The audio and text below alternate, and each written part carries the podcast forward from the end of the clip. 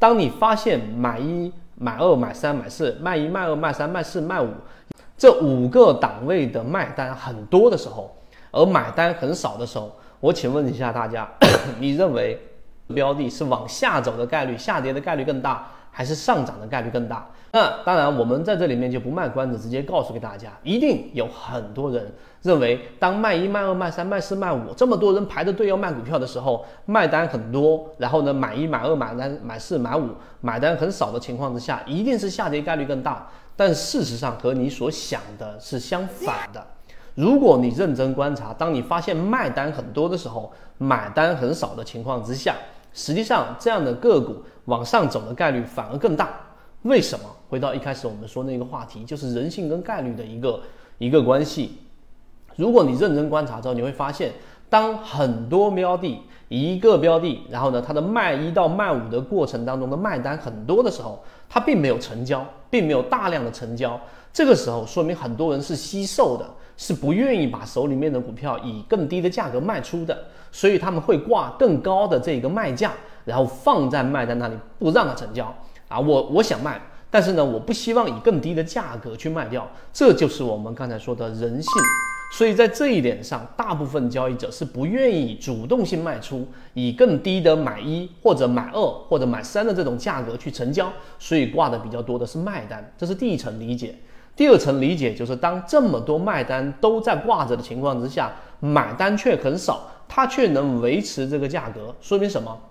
还是刚才我们所说的，说明它这个地方出现了很少的这一种，呃，这一种愿意主动性卖出的盘面，而它本身的这种维持能力又比较强，所以大概率是上行。你看这一点是不是非常的违背我们的常识？你再反过来想一想，当买单很多的情况之下，卖单很少的情况之下，你认为它是上涨的概率更大，还是下跌的概率更大？当然，我们这里说的是概率啊，大家千万不要认为它一定是这样啊。股票市场里面没有一定，那这个时候很多人会认为啊，上涨的概率更大，因为买的人更多吗？你看这家店门口这么多人排队去买东西，它一定卖得很好，这是我们的常识。但是你回归到我们刚才说的人性也是一样的，当买一、买二、买三到买五这个过程当中，有很多的买单一直挂着，然后呢卖单却很少的情况之下，这种情况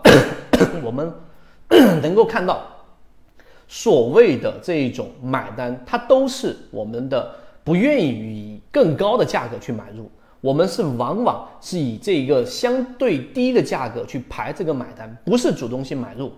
说明这一方买方的力量其实他的意愿还不足够强烈，这也是为什么当这种情况发生的时候，它实际上往上走的概率反而不大。反而是我们所说的向下的概率更大，这也是引用到第三点一个很核心的实战交易经验，那就是真正的空头，真正最大杀伤力的空头，真正最大卖力的空头，往往是多头。大家明白吗？什么叫多翻空啊？就是本来这个标的我想买，但是呢，我总是觉得哪里不对，于是我挂单总是挂在一个相对低的这个价位，于是它下跌了。这个时候我要做的动作大大概率上我是会做撤单，我会把单子给撤掉，这甚至于啊，我会把手里面的标的，然后呢原有的仓位给卖掉，反而转向投入到空方。所以这个人性的逻辑大家一定要清晰，